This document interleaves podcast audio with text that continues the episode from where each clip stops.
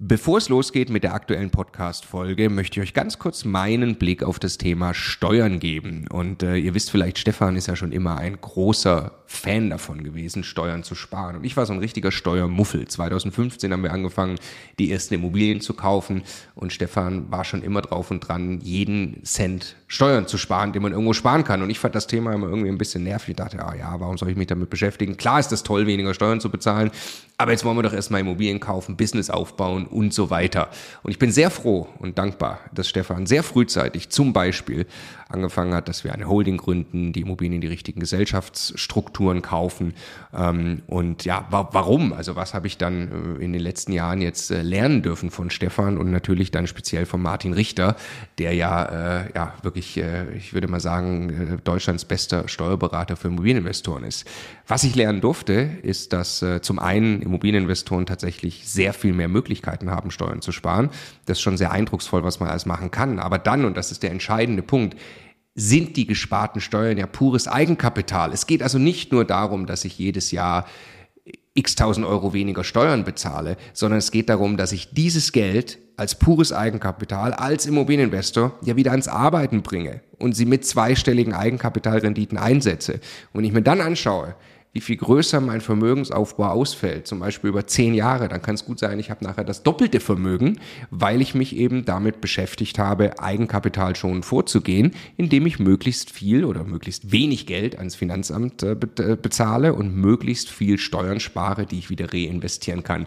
Genau deshalb machen wir seit vielen Jahren sehr viele Inhalte gemeinsam mit Martin Richter und wenn du Lust hast, einmal zu erfahren, welche Möglichkeiten es alles gibt, der eine große Rundumüberblick, dann ist unser Live-Webinar kostenlos, 100% kostenloses Live-Webinar mit Martin Richter genau das Richtige. Eine Stunde lang geht er durch alle steuerlich relevanten Themen für dich als privater Immobilieninvestor. www.immocation.de slash Steuerwebinar. Da findest du die Termine. Es sind alles Live-Termine, die wir jetzt mit ihm aufgesetzt haben. Also am besten jetzt gleich anmelden. Viel Spaß! Der Immokation Podcast. Lerne Immobilien. So würden wir jetzt mit Immobilien starten. So gelingt der Einstieg in der aktuellen Marktphase, die wir jetzt gerade haben. Also wir haben 2015 angefangen, mittlerweile in über 200 Wohnungen investiert. Wie würden wir es denn tun, wenn es heute losgehen würde, wenn wir, sagen wir mal, Angestellte wären, die jetzt Vermögensaufbau mit Immobilien betreiben wollen, passives Einkommen aufbauen oder auch kleine Unternehmer wären? Das wäre unser Plan in der aktuellen Marktphase. Los geht's. Also, das Video ist gleich folgendermaßen aufgebaut. Es gibt drei Punkte, die beziehen sich konkret darauf, in den nächsten sechs Monaten, so sinngemäß, wie gelingt der Einstieg, Kauf der ersten Wohnungen, was kann man da jetzt tun? Und dann äh, Punkt vier ist dann das Skalieren, Wachstumsphase, sagen wir mal über einen Zeitraum von zehn Jahren oder so, je nach Ambition dann, wie viel man in dem Bereich überhaupt machen will. Drei Wohnungen zur Altersvorsorge ist auch absolut ein großartiges Ziel und das ist das, wofür wir auch stehen und sagen, das sollte am Ende jeder kaufen und haben. Jetzt haben wir aber ein Problem, Stefan. Die aktuelle Marktphase, das wird äh, jeder sicherlich gemerkt haben, ähm, bietet höhere Zinsen in der Finanzierung. Jetzt könnte ich ja sagen, blöd gelaufen. Die letzten Jahre waren die Zinsen niedriger. Jetzt habe ich den optimalen Zeitpunkt verpasst. Würdest du trotzdem starten? Ganz lustig ist ja, dass vor, vor einem Jahr die Leute gesagt haben, da haben sie eigentlich auch schon die optimale Zeit verpasst. Es ist ja, schon ja. zu spät. Jetzt würden alle gerne vor einem Jahr kaufen. Haben wir die Leute uns 2015 gesagt? Du bist zu spät. Ja, das meine ich. Wenn du ja. Leute fragst, die 2009 angefangen haben, sagen die dir auch, boah, ist auch gerade eine ganz schwierige Zeit. Also rückblickend findest du eigentlich, in jedem Jahr findest du Leute, die da gerade gesagt haben, jetzt ist gerade scheiße zu starten, jetzt würde ich auf jeden Fall safe gerade nicht mit Immobilien loslegen. Ganz dumme Idee. Und rückblickend findest du dann aber genau Leute, die es da getan haben und die sechs, sieben, acht Jahre später wahnsinnig erfolgreich geworden sind, wirklich vermögen geworden sind damit, weil der Punkt ist, wenn du dich damit beschäftigst und dich wirklich eingräbst, dann kannst du in jeder Marktphase gute Immobilien Immobiliendeals machen. Du kaufst ja nie den Markt, anders als zum Beispiel auch bei einem Aktienindex oder sowas, sondern du kaufst eine Immobilie. Und wenn diese Immobilie unter allen Rahmenbedingungen, angefangen vom Kaufpreis, wie du den verhandelt hast, dem Zinsniveau, deiner Finanzierungsstruktur, der Miete und so weiter und so fort, sich rechnet, dann rechnet sie sich halt, egal was mit dem Markt links und rechts ist. Ja. Genau, sie zahlt sich von selbst ab. Das ist das Modell, was wir auch vorschlagen. Und das ist eben ein langfristig ausgelegtes Modell. Es geht nicht darum, eine Immobilie zu kaufen und einfach darauf zu hoffen, zu wetten, zu spekulieren, dass sie nächstes Jahr mehr wert ist, sondern etwas wirklich langfristig anzulegen. Folgendermaßen würden wir also vorgehen. Punkt Nummer eins. Wir würden uns als erstes mal auf ein Suchprofil und eine Strategie festlegen. Das wäre in unserem Fall, äh, Stefan, würden wir empfehlen, B- und oder C-Lage? Erklär das mal. B-Lage ist äh, Stadt, irgendwie wahrscheinlich mittelgroß, äh, strukturstark, oft auch äh, in der Nähe einer, einer Großstadt oder Metropolregion. Nehmen wir mal als Beispiel Ludwigsburg in der Nähe von Stuttgart. Ne, Ludwigsburg ist mittlerweile schon, schon relativ teuer, ist vielleicht so ein B plus sogar von der Lage mittlerweile. Aber da hat man ein Gefühl, was das sein könnte, ähm, wo man wahrscheinlich äh, wenig mit Leerstand und solchen Sachen zu tun hat. Viel Mietnachfrage, äh, eher die Leute wirklich unbedingt Wohnraum suchen suchen, als dass man da irgendwie äh, kämpfen muss, gute Mieter zu finden und so weiter. Ähm, dafür aber auch etwas teurer und eine niedrigere Rendite. Und andersherum kann ich in eine C-Lage gehen. Äh, es könnte zum Beispiel der Norden von, äh, von Essen sein, da so ein paar Lagen, ähm, wo ich äh, schon, also Na Mietnachfrage habe. Das ist was völlig anderes als jetzt irgendwie auf dem Plattenland im Osten. Gleichzeitig aber schon mich auch durchsetzen muss, vielleicht ein bisschen mehr Energie reinstecken muss, auch wirklich attraktiven Wohnraum anzubieten. Nicht so selbstverständlich irgendwelche Traummieten bekomme und so weiter und so fort. Dafür aber der Kaufpreis niedriger ist und damit die Rendite eben größer ist. Also es gibt in ganz Deutschland A, B, C und D-Lagen. Wichtig ist, sich einmal damit zu beschäftigen. Wir würden sagen, weil eben es geht ja um die langfristige Vermietbarkeit. 10, 20.000 Einwohner sollte die Stadt mindestens haben. Sehr gerne fündig wird man für gute B- äh, und C-Lagen auch in Speckgürteln eben. Ja, ähm, und dann, wer ein bisschen mehr Cashflow im Hier und Jetzt realisieren will, muss möglicherweise quasi in die C-Lage, muss dort eben mehr einen Job in der Vermietung machen. Oder einen guten, einen guten Entwicklungsjob in A und B-Lagen. Oder in A und B. Je äh, professioneller man wird, desto mehr geht genau, das. Aber ne? dort ist eben schwieriger, da kostet dann mehr Arbeit, indem ich die Immobilie entwickeln muss. So, aber ähm, äh, mal die Extreme sind wahrscheinlich keine gute Idee. Also äh, innere Ring, Innenstadtring von München, äh, absolute super Top-A-Lage. Es ist einfach arschteuer, ganz geringe Renditen, dadurch auch mit sehr hohen Risiken verbunden. Am anderen Ende die D-Lage, du hast gesagt, Osten, plattes Land oder sonst irgendwo, wo einfach ein Dorf ist, Bevölkerungsschwund und so weiter. Gibt überall Zahlen im Internet, kann man sich alles ähm, äh, in Ruhe anschauen. Das würden wir empfehlen, so vielleicht B, C-Lage dort zu investieren und dann erstmal eine kleine Wohnung zum Start kaufen. Auf gar keinen Fall überfordern. Es geht nicht darum, jetzt den großen Immobilienbestand in den nächsten sechs Monaten zu skalieren. Unser erster Schritt wäre bei diesem Suchprofil, Hauptsache, ich kaufe meine erste Wohnung und sammle dort meine erste Erfahrung. Das Suchprofil steht. Punkt Nummer zwei. Ich gehe jetzt auf Banken zu. Also ich muss meine Finanzierung sicherstellen. Das ist Punkt Nummer zwei.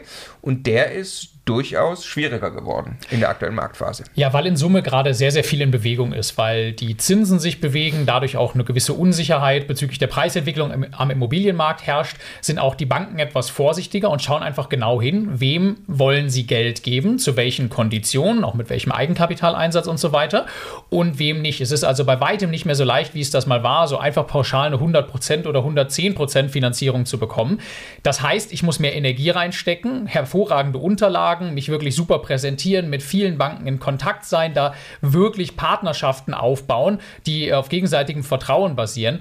Auf der anderen Seite ist das aber auch eine Riesenchance, weil ich kann mich alleine schon in der Arbeit mit den Banken und im Sicherstellen meiner Finanzierbarkeit von vielen, vielen anderen Leuten abheben.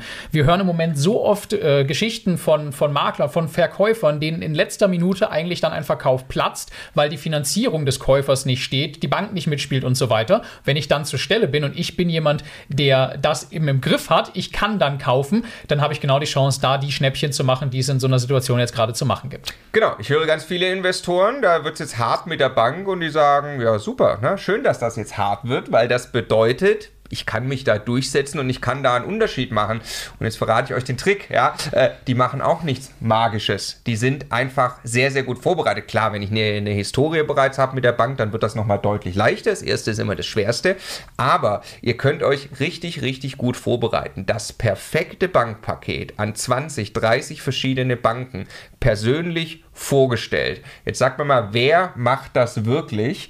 Der diesen Monat anfängt, in Immobilien zu investieren. Wenn ihr das wirklich tut, wenn ihr das richtig gut macht, das ist am Anfang einfach richtig harte Arbeit, dann habt ihr Zugang zu Geld, vielleicht sogar Zugang zu besseren Konditionen in einer Marktphase, wo das viele nicht hinkriegen, weil sie einfach nur einen Einzeiler irgendwann in die Bank geschickt haben und die Bank sagt, nee, wollen wir gerade nicht finanzieren, ja, weil sie nicht dran geblieben sind. Da könnt ihr jetzt wirklich einen Unterschied machen. Wir würden also Vollgas Sprint nennen wir das immer, wenn wir in kurzer Zeit sehr viel, teilweise Aktionismus lostreten, um einfach richtig Vollgas auf ein Thema zu geben, wären wir jetzt an dem Punkt, würden wir als erstes mal auf die Banken lossprinten, bis wir sicherstellen, wir kommen an Geld für die Immobilienfinanzierung.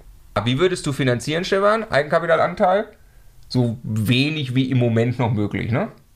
Also 80% Fremdkapitalanteil, 20% EK mitbringen, sollte auf jeden Fall möglich sein. Es gibt ja. auch immer noch 90%. Was sehr viel schwieriger geworden ist, sind 110% Finanzierung. Das war aber auch nie sinnvoll, solange ich nicht massiv unter Marktpreis einkaufe. Das haben wir nie empfohlen, das würden wir auch jetzt niemandem empfehlen. Es geht ja darum, dass den Schulden ein realer Gegenwert am besten noch mit einem Puffer gegenübersteht. Also ja, wahrscheinlich irgendwie 90% Finanzierung. Es hängt auch immer davon ab, habe ich schon Schulden, wie sieht meine Bonität aus, wie sind meine Einkommensverhältnisse Verhältnisse, kann ich mir problemlos das leisten, wenn mal Mieteinnahmen ausfallen und so weiter und so fort. Ja. Und ja, du brauchst dann, wenn du wachsen willst in einem Immobilienbestand, hinten raus eine Antwort auf die Frage, wie du immer wieder an Eigenkapital kommst und die gibt es gleich. So, wir haben unser Suchprofil, wir haben Finanzierung über Banken sichergestellt, haben also mal zumindest die Kontakte aufgebaut, vielleicht mit Beispielobjekten das durchgerechnet. Und jetzt kommt Schritt Nummer drei. Wir starten die Akquise. Was tun wir, Stefan? Sprinten, auch auf das Thema Akquise. Also jetzt geht es darum, eine, eine lohnenswerte Immobilie zu finden. Und äh, gerade in einer Phase mit äh, so viel Unsicherheit im Markt, wo jeder nicht so genau weiß, wo es hingeht, äh, ist es extrem wichtig, aber auch lohnenswert, wirklich aktiv zu sein. Also unbedingt auf Besichtigungen gehen, mit äh, Maklern in Kontakt sein. Ähm, ihr werdet merken, dass es nicht mehr selbstverständlich ist, dass bei derselben Immobilie, beim selben Besichtigungszeitpunkt zehn Leute Schlange stehen. Das kann sein, ihr seid der Einzige, der sich gerade äh, wirklich wirklich interessiert für die Immobilie. Und dann, wenn ein Objekt interessant ist, kalkulieren, zu welchem Preis macht diese Immobilie unter den ganzen Rahmenbedingungen für mich Sinn, wann ist es für mich wirklich ein sinnvoller, lohnenswerter Deal und dann gebt Angebote ab. Also im Zweifelsfall gebt jeden Tag ein gut begründetes, aber im Zweifelsfall auch freches im Vergleich zu dem Angebotspreis Angebot ab. Und äh, ihr werdet sehen, irgendwann kommen Rückmeldungen. Es gibt äh, ständig im Moment Nachrichten, wir haben für Sie nachverhandelt, das Objekt ist jetzt doch günstiger. Oder der Verkäufer ist abgesprungen, haben Sie vielleicht doch noch Interesse? Und je mehr Angebot ihr abgibt, desto mehr Immobilien seid ihr im Rennen. Und äh, irgendwann wird sich einer zurückmelden und ihr werdet den Zuschlag bekommen, weil ihr vorbereitet seid, weil ihr die Finanzierung stehen habt und weil auf einmal Geschwindigkeit und jetzt wollen wir es auch über die Bühne bringen, wichtiger ist als ein paar tausend Euro mehr oder weniger Kaufpreis. Und das ist möglicherweise ein Zeitfenster, das auch bald wieder zugeht. Man kann, also wissen wir nicht, ne? das wäre Spekulation zu wissen, was da passiert, aber es kann sein, man kann auf jeden Fall jetzt gerade wieder renditestärkere Immobilien kaufen, aber nicht, indem man einfach in den Portalen und dann glaubt, da steht schon der Preis, der jetzt deutlich besser ist, sondern indem man wirklich die ganze Arbeit macht, die der Stefan gerade gesagt hat. Also stellt euch vor, eine Immobilie wird verkauft, es melden sich zehn Leute, seid ihr einer von zehn. Ähm, es melden sich auf die Immobilie nur zwei Leute, seid ihr einer von zwei. Das wisst ihr aber unter Umständen nicht mehr. Der Makler wird natürlich weiter davon reden, dass mindestens zehn Leute die Immobilie bereits angefragt haben. Es kann sogar sein, wie Stefan auch gesagt hat, ihr seid nur dieser eine, aber auch da kann es sein, ihr wisst es nicht. Was könnt ihr also tun? Ihr könnt überall präsent sein, überall diese kalkulierten Angebote abgeben, die für euch eben dann zu einem deutlich rentableren Kaufpreis führen. Und irgendwann werdet ihr denjenigen treffen, der gerade unbedingt verkaufen will. Und so kriegt ihr den Preis runter. Ja, deswegen sind auch überhaupt in den Portalen und so weiter. Also man sieht schon zurückgehendes Nachfrageinteresse, man sieht aber nicht massiv irgendwie runtergegangene Preise. Aber es gibt eben jetzt diese Einzeldeals, wo Leute extrem gut nachverhandelt haben, weil sie einfach mal, sagen wir mal, auch ein bisschen gezockt haben, dass sie möglicherweise ja der Einzige sind. Vor einem Jahr hätten wir gesagt, mach den Deal, wenn er da ist, wenn er gut ist, mach ihn, weil da sind mit Sicherheit andere, die Schlange stehen. Kann sein, die stehen gerade nicht Schlange. Also spiel das Numbers Game, gib Angebote ab, dann wirst du super Deals machen im Moment. Und ignoriere bei deiner Orientierung, bei deiner ersten Orientierung erstmal das, was da an an Angebotspreisen auf den Portalen steht, weil das eben ganz oft Fantasievorstellungen im Moment sind, die aus einer Zeit äh, von vor sechs Monaten mit einem anderen Zinsniveau noch kommen. Und nehmen dir die Freiheit extrem sauber begründet, dann kann es dir eigentlich auch niemand krumm nehmen und wird auch nicht, weil ja alle so kalkulieren, äh, Angebote abzugeben. Genau, einfach höflich bleiben dabei und dann äh, kann man überall Angebote abgeben und dann wird das Schnäppchen kommen. Jetzt nehmen wir also an, äh, du hast in diesem Modus ein, zwei, vielleicht auch drei Wohnungen gekauft, bist Vermieter geworden, nimmst die im Betrieb. Da ist natürlich, also wir würden uns da auch wirklich die Zeit nehmen, erstmal in dieser Phase dann zu schauen, dass du verstehst, wie alles funktioniert, wenn du das das erste Mal machst und jetzt wirklich Vermieter bist, schaust, dass du die Potenziale aus deiner Immobilie auch rausholst, mit dem Mieter sprichst, was ihm wichtig ist, so langfristig auch den Nährboden schaffst für Mieterhöhungen, was für dich ja auch wichtig ist, die Immobilie langfristig planst und so ist dein Bob dann in die Bahn geschickt. Und jetzt ist die Frage, Stefan lacht, weil das ist äh, einer meiner Lieblingssprüche. Den Es Bob gibt es bei Marco relativ häufig. Genau, es müssen möglichst viele Bobs, Böppe, Böppe. Peppe Der in die, Peppe. In die will, also äh, ganz viele Bobs müssen in die Bahn. Wir kommen zu Punkt Nummer 4, Wachstumsphase. Wie würden wir wachsen, Stefan? Mehr Pöppe. Vor allen Dingen würde ich sagen, stetig und nicht irgendwie übers Knie brechen. Ne? Also äh, das Vermögen bei Immobilien entsteht ganz krass über die Zeit und hinten raus. Das ist ein klassischer Hockeystick und am Anfang geht es darum zu lernen, keine teuren Fehler zu machen, die ersten Objekte erfolgreich in Betrieb zu nehmen und dann nach und nach einen Bestand aufzubauen. Das jetzt kann, man kann das dann übers Knie brechen, indem man quasi, äh, während man das eine Objekt gekauft hat, versucht man schon das zweite und dritte zu kaufen, während man auch sofort schon sich um Mehrfamilienhäuser kümmert, die noch entwickelt und saniert werden müssen und so weiter. Das mag für manch einen das Richtige sein. In aller Regel empfehlen wir viel, viel vorsichtiger und langsamer erstmal vorzugehen, ähm, um reinzukommen ins Thema. Immer einen Puffer behalten, also ausreichend viel Geld auf dem Konto für alle Eventualitäten. Bei einer Wohnung haben wir mal gesagt, äh, Größenordnung 10.000 Euro sollten, nachdem alles bezahlt ist, alles, was irgendwie geplant ist, noch auf dem Konto sein, die nur dafür reserviert sind, wenn's, falls es irgendwelche Überraschungen bei diesem Objekt gibt. Und äh, wenn die Wohnungen größer werden, teurer werden, dann eben entsprechend mehr.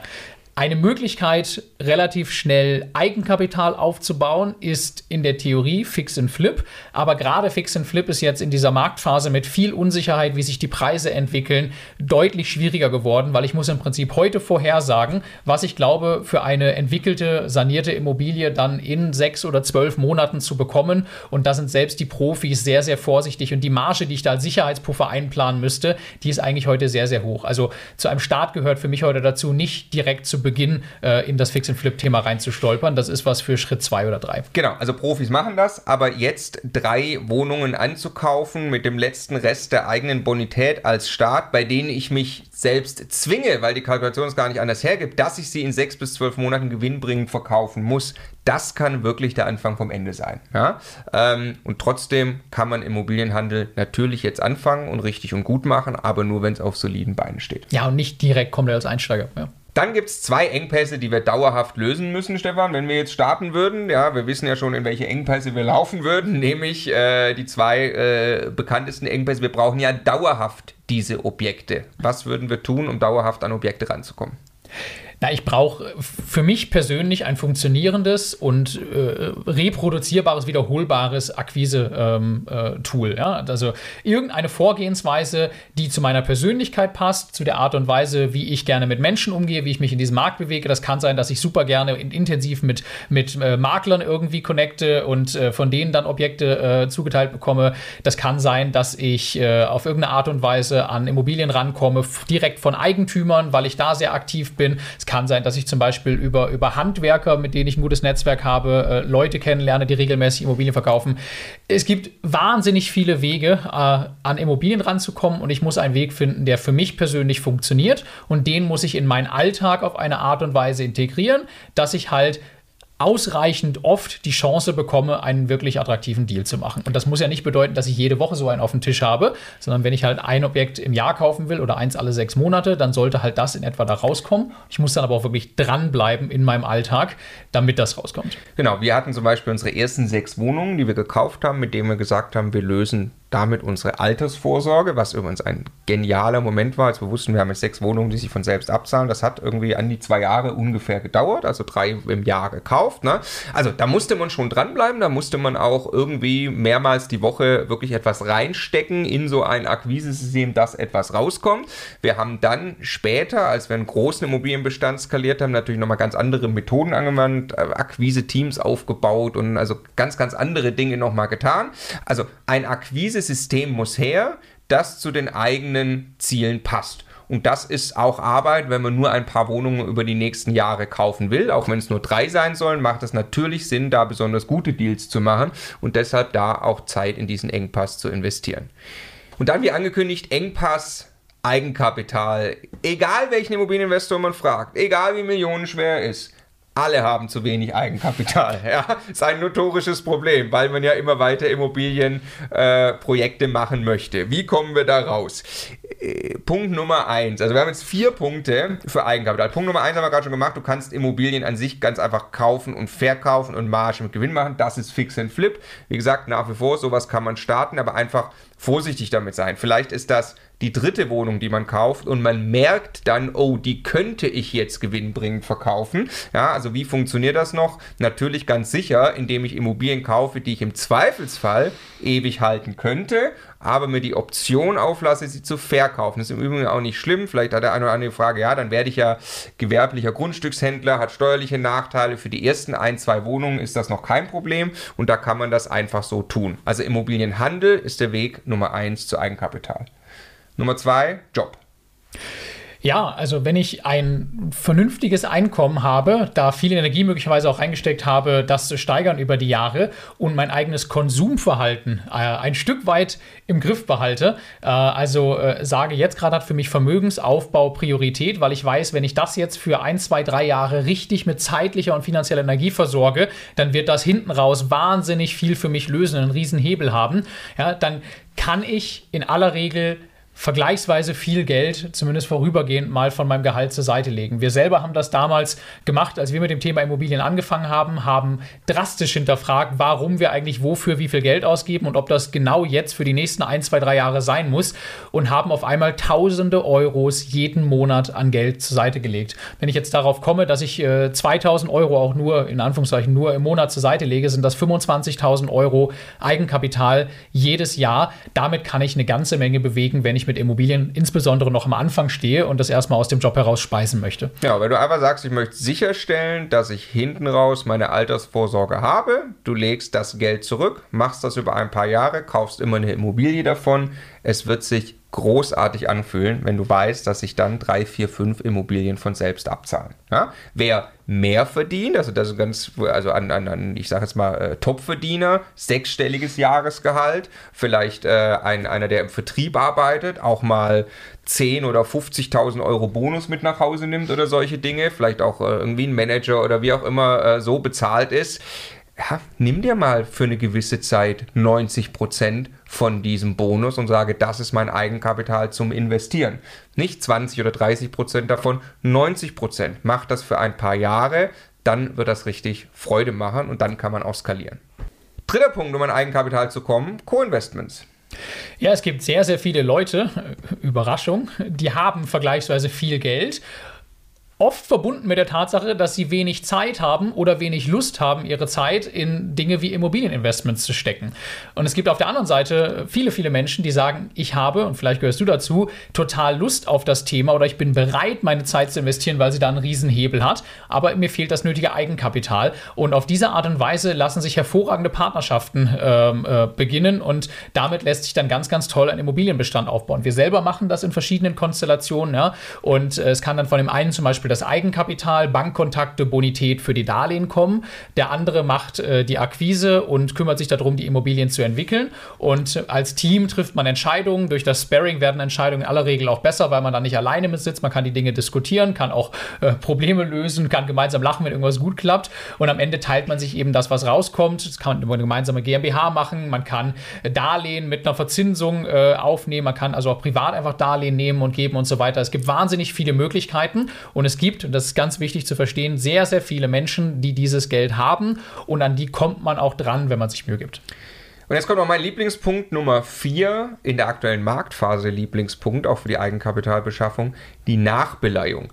Wie funktioniert das? Ihr kauft eine Immobilie, dann entwickelt ihr die Immobilie, indem ihr zum Beispiel irgendwann einen Mieterwechsel habt. Die Miete ist danach höher, habt vielleicht auch noch äh, renoviert die Immobilie, die ist dann objektiv mehr Geld wert. Das lasst ihr von der Bank bewerten und dann könnt ihr euch das Geld wieder aus der Immobilie rausziehen. Also erhöht wieder eure Schulden, kriegt aber Eigenkapital aus der Immobilie raus.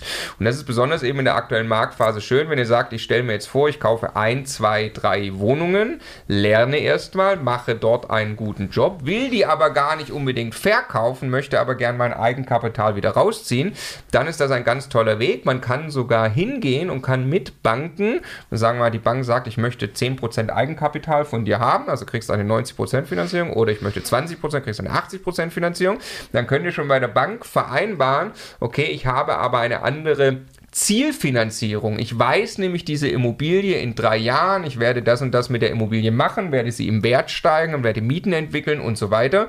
Und dann möchte ich bitte jetzt schon mal mit dir darüber sprechen, was wäre denn eine Zielfinanzierung, wenn die Immobilie diesen Wert erreicht hat.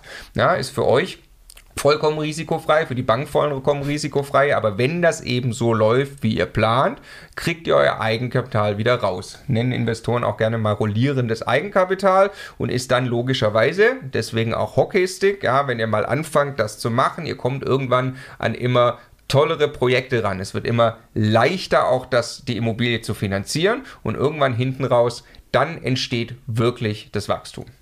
Also, was kann man sagen? Wie würden wir heute starten, mal unabhängig davon, wie viel Ambitionen wir dann wirklich hinten raus entwickeln würden? Der ganz große Punkt ist eben, wir würden starten, indem wir einfach unsere Hausaufgaben machen und loslegen. Ja, und es gibt dann äh, Kleinigkeiten, die je nach Marktphase anders sind, wo man gerade besondere Chancen oder besondere Herausforderungen hat, aber wirklich in die Röhre gucken und haben schon immer die geguckt, die nicht loslegen, sondern für sich Gründe finden, warum jetzt gerade nicht der richtige Zeitpunkt ist und wirtschaftlich erfolgreich werden und Vermögen aufbauen tun, genau die, die loslegen und sich eingraben und dann in jeder Phase auch attraktive Deals machen können. Also ich glaube, der Kernpunkt ist machen. Genau, Zinsen sind gestiegen. Auf der anderen Seite, wir haben mittlerweile selbst bei unseren Immobilien, wo wir äh, angenommen haben, wie viel Kaltmiete da rauskommt, haben wir erheblich mehr Mieteinnahmen, als wir das noch vor zwei, drei Jahren dachten, weil sich der Markt in diese Richtung entwickelt hat. Dieselben Immobilien kann man jetzt im Preis ordentlich runter verhandeln, wenn die jemand verkaufen will. Das ist eine ziemlich gute Chance. Vielleicht werden so in zwei Jahren erzählen die Leute, Mensch, das war ja ein super Zeitpunkt. Ja? Das, da hätte man anfangen sollen. Jetzt ist es zu spät. In diesem Sinne, lasst uns starten.